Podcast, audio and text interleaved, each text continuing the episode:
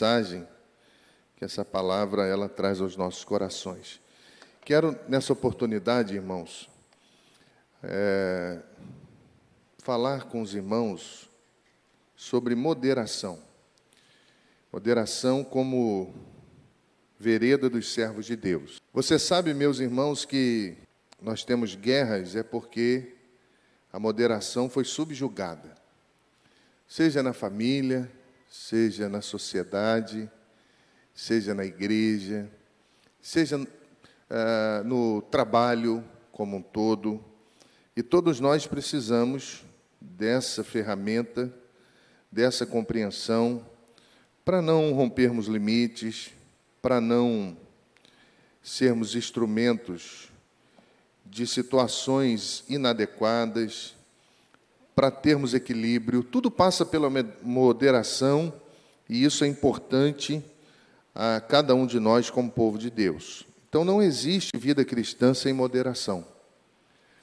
Porque a moderação ela nos, nos dá sabedoria, ela é vontade de Deus, como nós vamos ver aqui no decorrer dessa palavra, e ela é importante para tudo que nós formos empreender, para tudo que nós formos fazer, para todas as decisões que nós tomamos. Então, à luz dessa certeza, eu quero convidar os irmãos a abrirem suas Bíblias, Filipenses, capítulo 4, nós vamos ler verso 5. Filipenses, capítulo 4, verso 5, diz assim: Seja a vossa moderação conhecida por todos os homens, perto está o Senhor. Seja a vossa moderação conhecida por todos os homens, perto está o Senhor. Vamos orar? Deus, eu quero te pedir que o que o Senhor falou meu coração, por misericórdia, o teu espírito também, transmita aos meus irmãos, para que, ó Deus, todos sejamos abençoados com essa palavra. Em nome de Jesus. Amém. Meus irmãos, vocês sabem que outro título para essa mensagem poderia ser um bem parecido com uma propaganda que tem aí na televisão, quando ele diz: beba com moderação. Eu poderia dizer aos irmãos: viva com moderação. Porque se você olhar para a sua vida agora, essas poucas palavras que eu disse, você já foi levado pela sua mente a muitas situações que você se arrepende porque você perdeu a moderação. Você já foi levado pela sua consciência a momentos, seja na sua vida ou na vida de alguém que você conhece, que a moderação foi perdida e o estrago foi muito grande. Então, quando nós olhamos para esse tema tão importante e olhamos para essa carta, a carta da alegria, Filipenses é uma carta belíssima apesar de ser uma carta recheada de situações que nem sempre são alegres, ela é tida como a carta da alegria. E nessa, uh, nesse escopo, nesse enredo, mesmo sendo uma carta de alegria, o foco aqui no capítulo 4 é que existe uma necessidade de se contrapor à ansiedade. E existe uma necessidade de se mostrar o caminho da paz. Por quê? Se a necessidade não do ser humano, ela não foi equilibrada pelas questões de fora, de dentro, pelas leis que o cercam, normalmente esse ser humano vai se deparar com insatisfação, com depressão, e com tantas outras coisas. Nós temos os impulsos da vida, nós temos as leis, e no meio dessa celeuma nós temos ah, o nosso coração. Então é preciso que haja equilíbrio. E o apóstolo, falando à igreja, vai dizer que o equilíbrio para vencer a ansiedade e encontrar o caminho da paz está na moderação ele vai trazer aqui assuntos importantíssimos à nossa compreensão. Se você acompanhar comigo, ele está falando de um pseudo problema entre duas irmãs da igreja, chamada Evódia e Sintique. Ele não diz qual é o problema, ele não fala o que aconteceu, mas ele diz que existia um arranhamento, existia alguma coisa que, pela visão espiritual do apóstolo, ele já estava moderando essa situação. Outra coisa que o texto diz é que ele fala a um homem fiel. Se você for olhar o texto, uh, o versículo 3, ele vai falar: Ti, fiel companheiro de jugo. A Bíblia também não fala quem é esse camarada. A Bíblia também não mostra. Mas a Bíblia nos mostra que ele é chamado pelo apóstolo para, para agir como moderador de uma situação que ainda nem havia acontecido, mas o apóstolo já tinha visto que iria acontecer e o discorrer da Bíblia você vai saber que realmente aconteceu. Só que no verso 4, ele vai falar sobre alegria. Alegrai-vos no Senhor. Em outras versões, regozijai-vos no Senhor. Interessante ele usar esse termo, porque alegria aqui não é ah, uma alegria que faz parte do próprio coração. Essa alegria aqui é uma alegria que é a ideia de Deus. É como se ele estivesse dizendo: Deus esteja com você. A palavra Deus, quando você diz a Deus, tchau, é uma abreviação de eu te recomendo a Deus. Então, ele, quando ele diz ah, alegrai-vos no Senhor, regozijai-vos no Senhor, ele está abençoando: olha, Deus está com vocês, Deus está cuidando disso, vai, porque Deus vai lhe ajudar. Outra coisa que o texto mostra é que Evódia e Sintique, ela, é, é, elas precisavam de ajuda. Meus irmãos, na igreja, quantas vezes nós somos esse que precisam de ajuda? E quantas vezes nós somos aquele que ajuda? O mundo cristão, o reino de Deus é uns aos outros. É amar uns aos outros, é ajudar uns aos outros, é corrigir uns aos outros. O mundo com Deus é assim. E Paulo estava percebendo que existia uma necessidade de moderação, porque nessa cooperação que elas faziam com a obra de Deus, alguma coisa estava fora do lugar que ninguém via. Mas Paulo estava vendo. Então, às vezes, não é porque nós frequentamos a igreja, não é porque eu sou pastor, porque você é membro ou tem alguma outra função da igreja, que nós vamos ver tudo, vamos saber de tudo, vamos antecipar a todo problema. Às vezes nós não fazemos isso na família. Às vezes a família está dando sinais, está dando sinais, e quando a situação aperta, é, que nós vamos ter a célebre frase: por que, que eu não vi isso antes? Por que, que eu não acompanhei isso antes? Porque às vezes nós não vemos mesmo. E é por isso que existe a necessidade de, como servos do Senhor, à luz da palavra de Deus, nós buscarmos ouvir a voz de Deus, porque Ele vê, porque Ele sabe, Ele conhece melhor do que nós. E se nós não entendermos isso, meus irmãos, nós não vamos encontrar o caminho da paz. Por que não? porque seremos vencidos pelas ansiedades dos amanhãs. Seremos vencidos por aquilo que não aconteceu, mas nós já criamos um monstro no nosso coração e lutamos contra esse monstro desesperadamente, sem muitas vezes ele existir. Então é isso que Paulo está dizendo. E aí, quando eu vou para a palavra é, grega que está por trás de moderação, eu vou além de paciência, de consideração, de cuidado ou graciosidade. É, ela tem equivalente em muitas questões, mas não tem no português. Além dessas palavras que eu disse, ela pode ser a virtude de permanecer na medida certa. Meu irmão, você conhece alguém assim que, quando fala, apaga um fogo? Essa pessoa tem essa virtude no meio de uma discussão, eu não sei se você já participou de alguma celeuma, de alguma discussão, de alguma conversa até entre amigos que discordam, quando essa pessoa fala, parece que a chama é apagada. É uma virtude de permanecer na medida certa, de não é não, nem além nem a quem. Ter tudo para perder o equilíbrio, mas manter o equilíbrio. Então, quando Paulo está dizendo a esse cooperador fiel que ele precisava ajudar as irmãs, ele está dizendo que uma causa que a Bíblia não mostra, mas alguma situação estava a ponto de fazê-las perder o equilíbrio.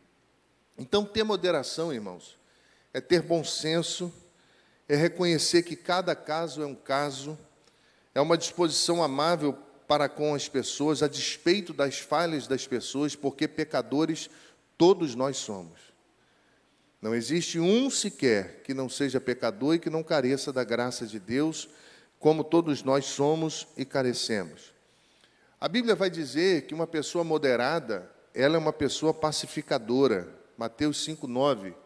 Felizes os pacificadores, porque os pacificadores são chamados filhos de Deus. Isaías 9:6 vai dizer que Jesus é príncipe de paz. Efésios 2:13 vai afirmar que ele é a nossa paz. E se Jesus mergulha no meio da confusão, no meio da vida humana, da confusão, e ele cria ordem a partir do caos, ele cria reconciliação a partir da separação e amor em lugar de ódio, esse também deve ser o nosso caminho. Essa também é a vereda que a Bíblia apresenta para todos nós. Porque, meus irmãos, nós somos membros uns dos outros.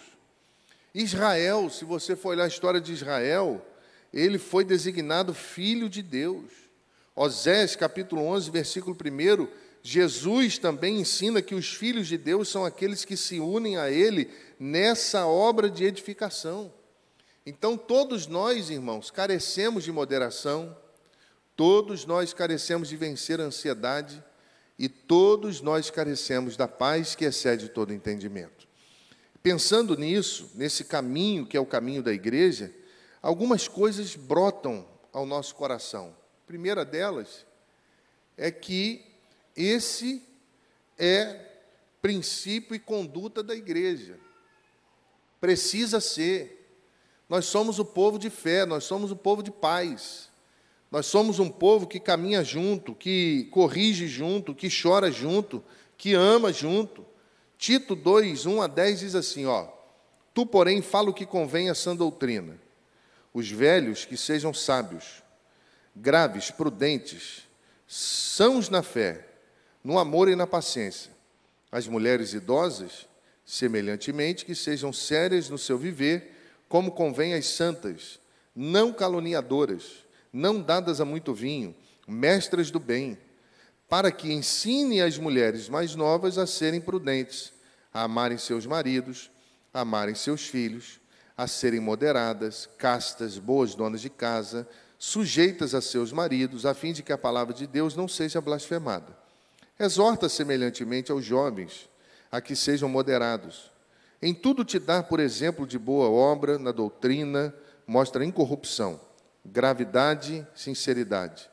Linguagem sã e irrepreensível, para que o adversário se envergonhe, não tendo nenhum mal que dizer de nós. Exorta os servos a que se sujeitem a seus senhores e em tudo agradem, não contradizendo, não defraudando, antes mostrando toda boa lealdade, para que em tudo sejam ornamento da doutrina do nosso Salvador é princípio de conduta para a igreja e é responsabilidade de todos nós. Romanos, capítulo 14, versículo 22.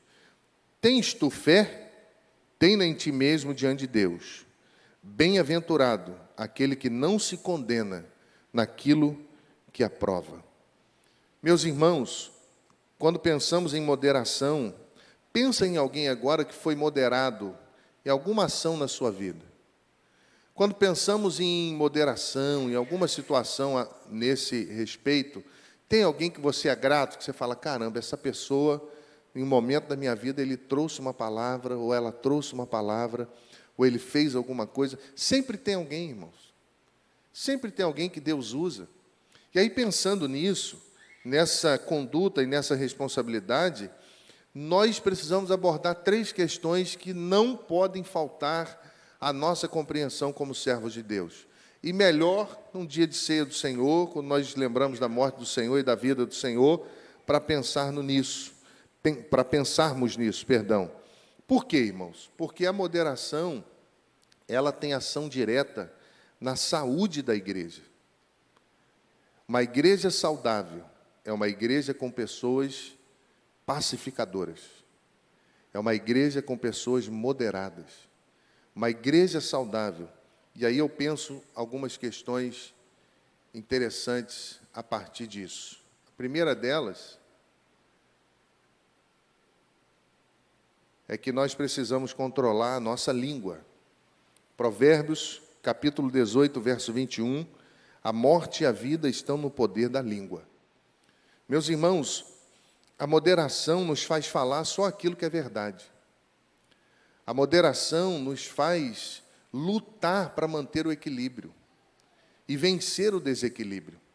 E quando nós olhamos para a história da igreja, a história de Israel no Egito, quando o Êxodo, Levítico, número, Deuteronômio vai tratar essa história, nós vamos perceber o episódio em que o povo peca contra Deus, murmurando e reclamando. E não é sem razão, meus irmãos, que dois dos dez mandamentos se referem à língua. Êxodo capítulo 20, versículo 7, não tomarás o nome do Senhor teu Deus em vão. E Êxodo 20, 16, não dirás falso testemunho contra o próximo. Ainda, a Bíblia nos mostra muito sobre isso. Êxodo capítulo 23, versículo 1, ele nos aconselha: ninguém faça declaração falsa. O original aqui é mais enfático, porque diz: não terás nada de falso rumor. Poderia ler com os irmãos aqui Tiago, capítulo 3, verso 2 ao verso 8, que vai dizer que nós tropeçamos em muitas coisas, nós temos desequilíbrios em muitas coisas, mas se alguém não tropeça no falar, é perfeito. A perfeição está no equilíbrio. Depois você leia Tiago 3, 2 a 8, que vai falar da língua que incendeia uma floresta e é incendiada pelo inferno. Mas o salmista também fala sobre isso, Salmos 39, verso 1. Disse comigo mesmo: Guardarei o meu caminho para não pecar com a língua, porém mordaça na minha boca, enquanto estiver na minha presença o ímpio. Você está disposto para o seu bem e os das pessoas que estão ao seu redor a tomar para si as palavras de Davi, quando ele disse que não pecava com a língua e colocava mordaça na sua boca se necessário fosse? Meus irmãos, Paulo está pedindo alguém que nós não sabemos quem, ele está dizendo: olha, seja um moderador entre a relação dessas irmãs, para que elas não falem o que não devem falar.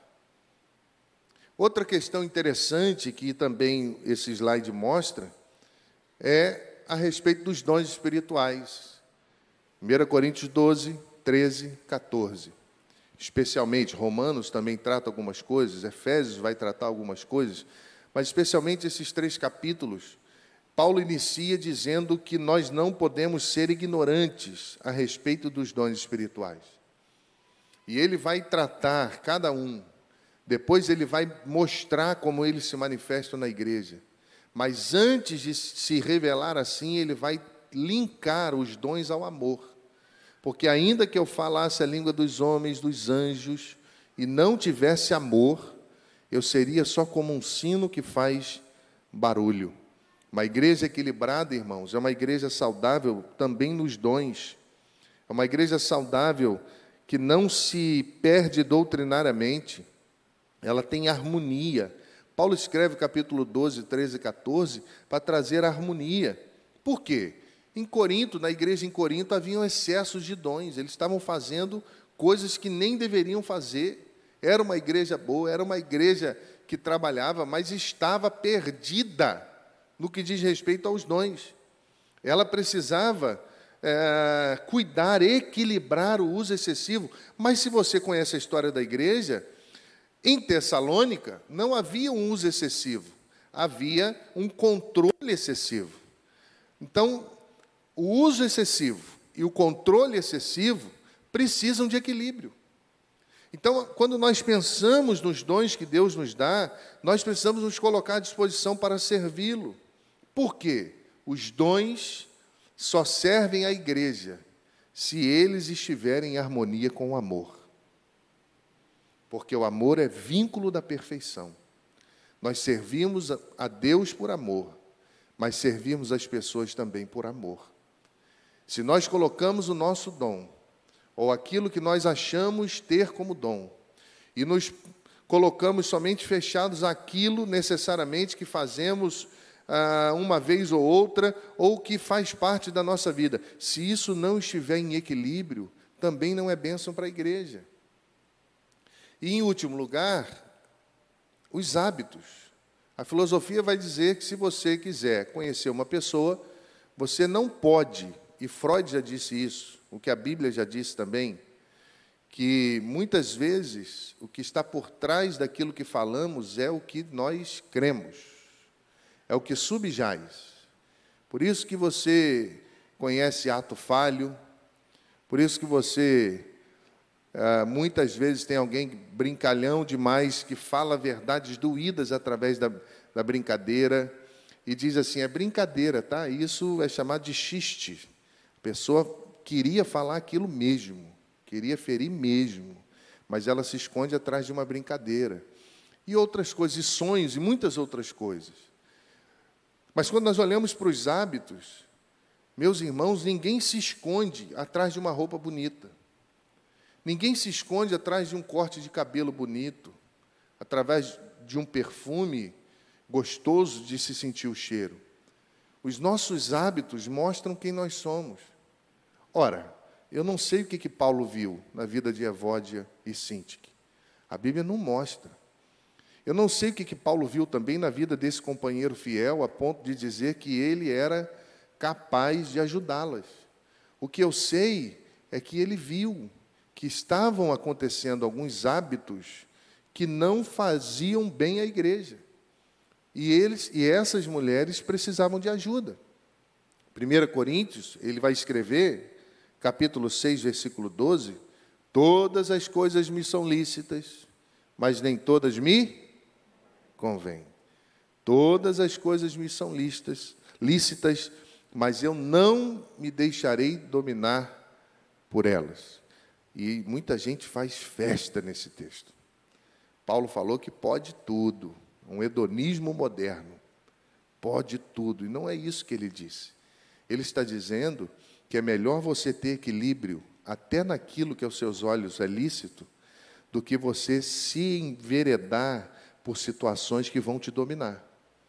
Então, quando nós pensamos nisso, você sabe que no capítulo 5 de 1 Coríntios, Paulo ele percebe também uma coisa que o povo não tinha percebido, mas ele percebe. Qual era o problema desse povo? Que ele vai falar a imoralidade.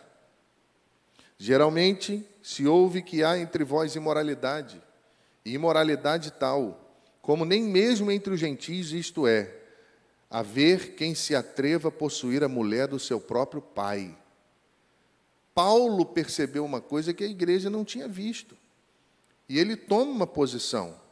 Ele vai confrontar um partido dentro da igreja chamado libertino, aqueles que deturpavam as palavras que Paulo fazia. E se baseavam nesse texto para dar lugar à carne. Não importa a fonte de alegria e de felicidade. A carne é mal o espírito é bom. Então, se você, o que você faz com a carne, não tem problema. Isso é hedonismo, isso é pecado. E muitas vezes é travestido de uma nova fórmula.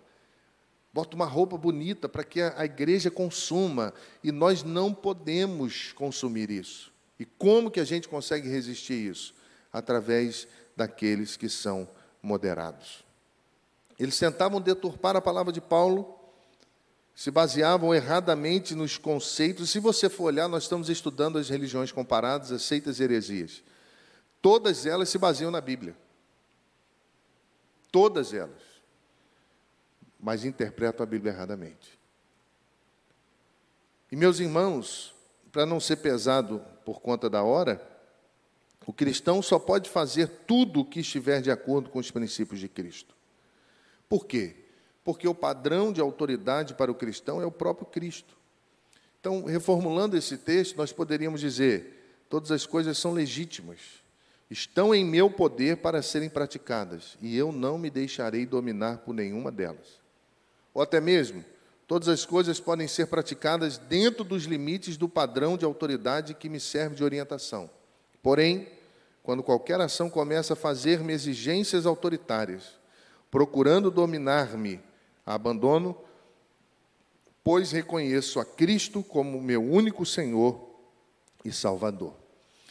Eu quero dizer aos irmãos que esse é o desafio de todos nós. Às vezes a gente perde o equilíbrio em uma dessas questões. Às vezes nós já ouvimos pessoas falarem assim: ah, ninguém tem nada a ver com a minha vida. Eu faço da minha vida o que eu quiser. Mas esquece que é corpo. E quando alguém do corpo sofre, todo mundo sofre. Quando alguma coisa do corpo dói, corpo todo sente. É por isso que nós cuidamos uns dos outros. É por isso que nós amamos uns aos outros. É por isso que alguém vai atrás de você, vai atrás de mim. Eu me lembro quando eu me converti, novo, a classe de jovens era pujante, e os jovens logo fizeram amizade comigo. Eu jogava bola e tinha um time de futebol da igreja, e aquela coisa. E eu cheguei para namorar Janine, e veio um corpo estranho, chegou de fora para namorar a menininha do vice-presidente da igreja, que todo mundo queria namorar. E eles começaram a estar comigo e tal, de repente, algumas atitudes eu falei: não, não pode. Essas atitudes eu tenho no mundo aqui que eu conheço, que me fere, que me machuca. Eu não quero isso. Falei: não vou mais nessa igreja, não. Aí um dia eu estou dormindo, e o bairro que eu morava era uns 40 minutos de carro, né, Jane? Meia hora? É. É. E aí eu estou lá, daqui a pouco tem um povo cantando do lado de fora da minha casa. E era no morro, eu morava no morro. Lá, alto de olaria. E aí daqui a pouco tem violão tocando. É, nós te amamos e tal. Eu não estava acostumado com aquilo. Eu falei, mas que povo doido é esse? Acordei, abri, olhei, povo, todo mundo na rua com café pronto com bolo, com não sei o que. Minha mãe levantou, eles, ninguém em casa era crente, falou: Que bagunça é essa aí? Daqui a pouco eles entraram, nós viemos aqui porque nós te amamos e nós queremos estar com você, nós queremos amar você. E meus irmãos, depois daquele dia, eu não me lembro de ter ficado um domingo sequer sem estar na igreja. Não me lembro. Então são os moderados que vão atrás da gente. Às vezes a gente faz coisa que fere gente, irmãos. E não custa nada a gente ir lá e falar assim: poxa,